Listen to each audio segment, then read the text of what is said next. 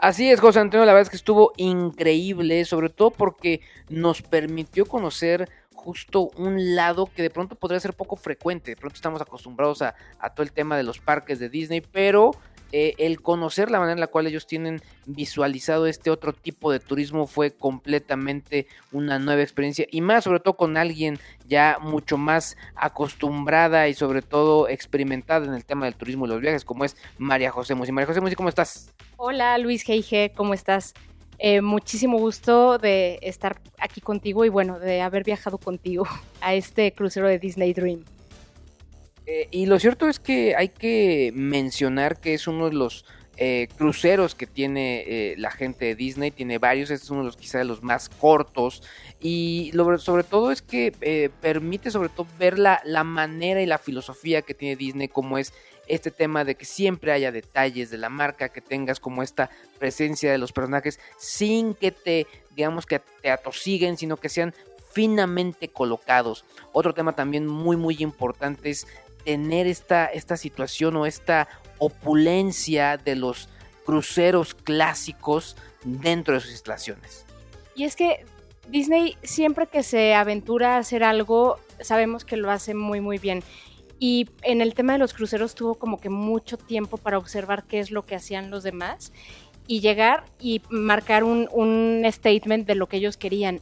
Eh, los cruceros de Disney empezaron a finales de los noventas, entonces es un rubro relativamente nuevo, pero eh, sí podemos decir después de esta experiencia que tomaron lo mejor de cada, de cada competidor y lo convirtieron en una pepita de oro.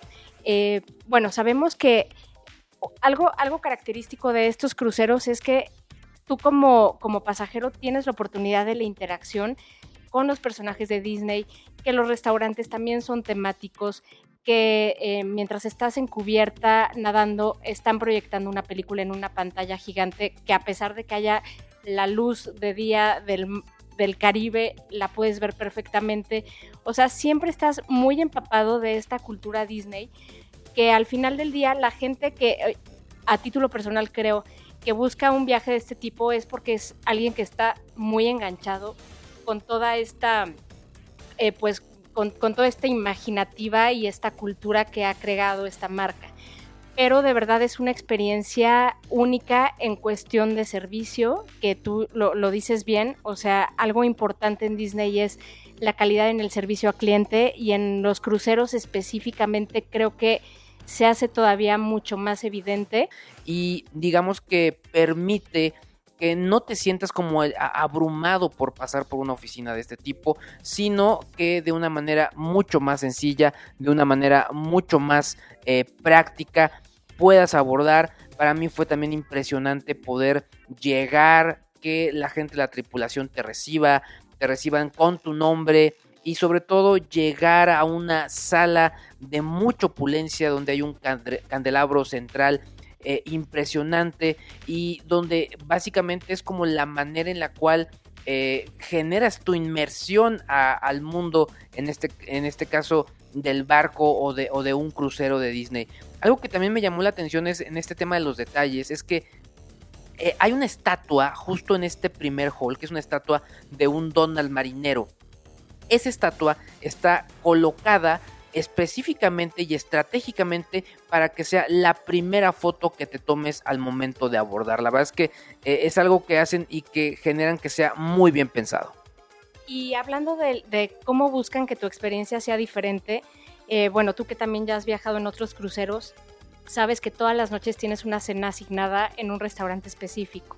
Disney aquí quiere que cada noche sea distinta, entonces tiene esta modalidad de rotar los restaurantes. Tiene tres restaurantes principales y cada noche tienes asignado siempre el mismo número de mesa y si tienes una cena grupal, que también es muy divertido y muy frecuente que pase eso en los cruceros, que te sientan en una mesa con gente de otros países y al final del día terminas haciendo como un grupo muy sólido.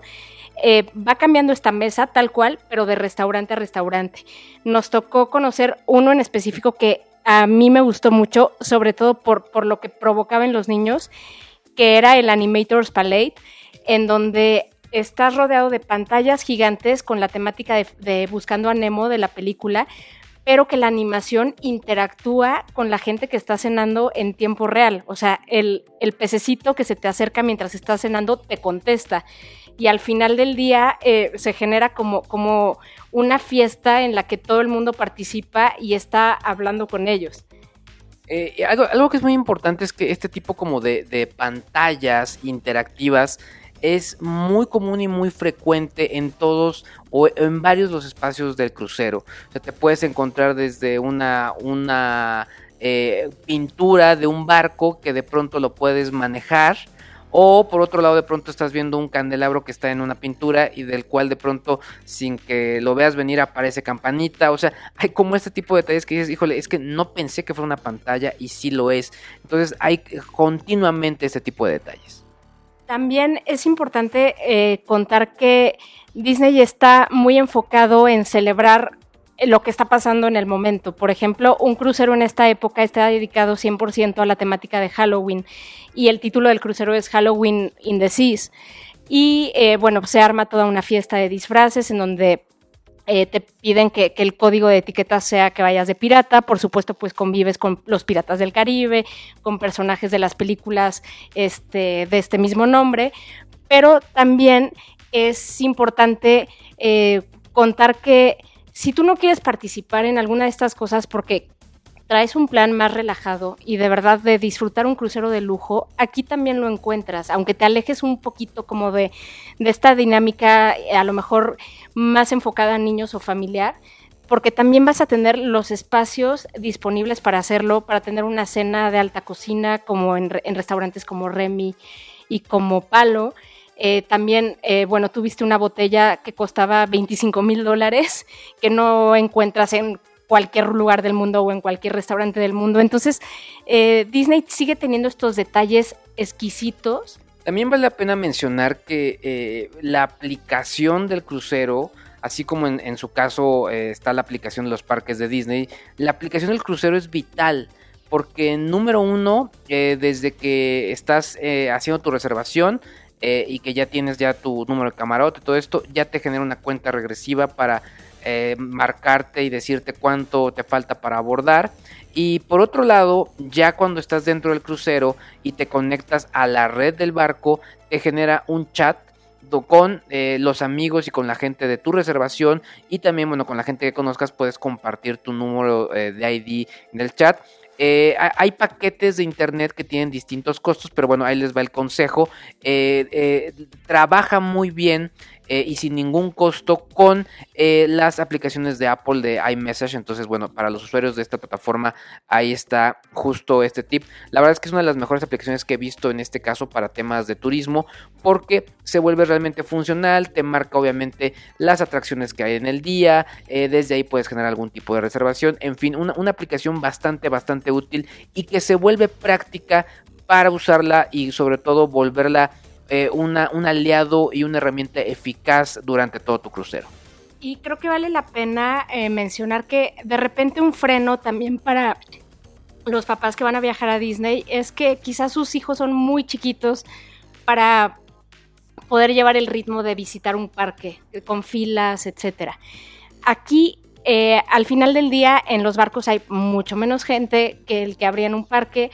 Generalmente son 4.000, 5.000 pasajeros pero el acceso que tienen los niños pequeños a los personajes es completamente VIP.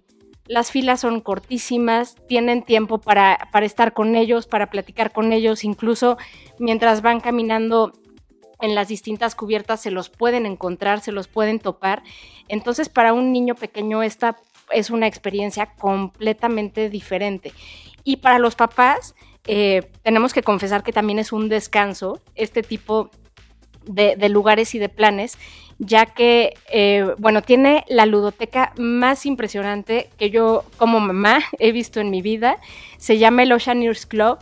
Y en este a los niños les ponen su Magic Band, que es muy parecida a la que, a la que se usa en los parques para tener accesos, para pagar. Esta Magic Band te avisa si el niño se aleja del área en el que lo dejaste jugando se queda a cargo de, parte del staff del barco, que son nanas eh, como especializadas en atenderlos. recordemos que la tripulación de Disney es, multicultural, entonces hay gente que habla absolutamente todos los idiomas. Vas a encontrar a alguien que pueda entender tu idioma y comunicarte contigo así.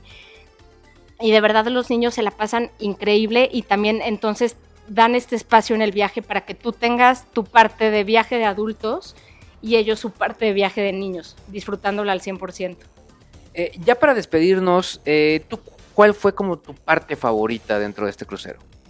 En este crucero eh, es de los pocos barcos, si no de los únicos, en los que se pueden, puede haber un espectáculo de fuegos artificiales sobre el mar.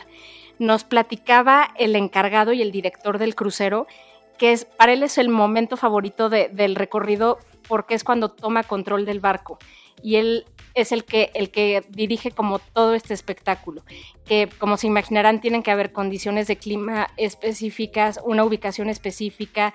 Y bueno, ya para, para terminar y para que se hagan una idea de la dimensión de este barco, este barco es más largo que la Torre Eiffel, que el edificio Chrysler de la ciudad de Nueva York.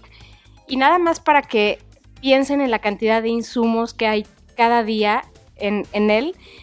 Al día se consumen 500 conos de helado porque hay unas máquinas que te proveen de helado gratis absolutamente todo el tiempo, que es una locura. Y se consumen también al día aproximadamente 3.000 deditos de queso o estos bastoncitos de, de, queso y de pollo.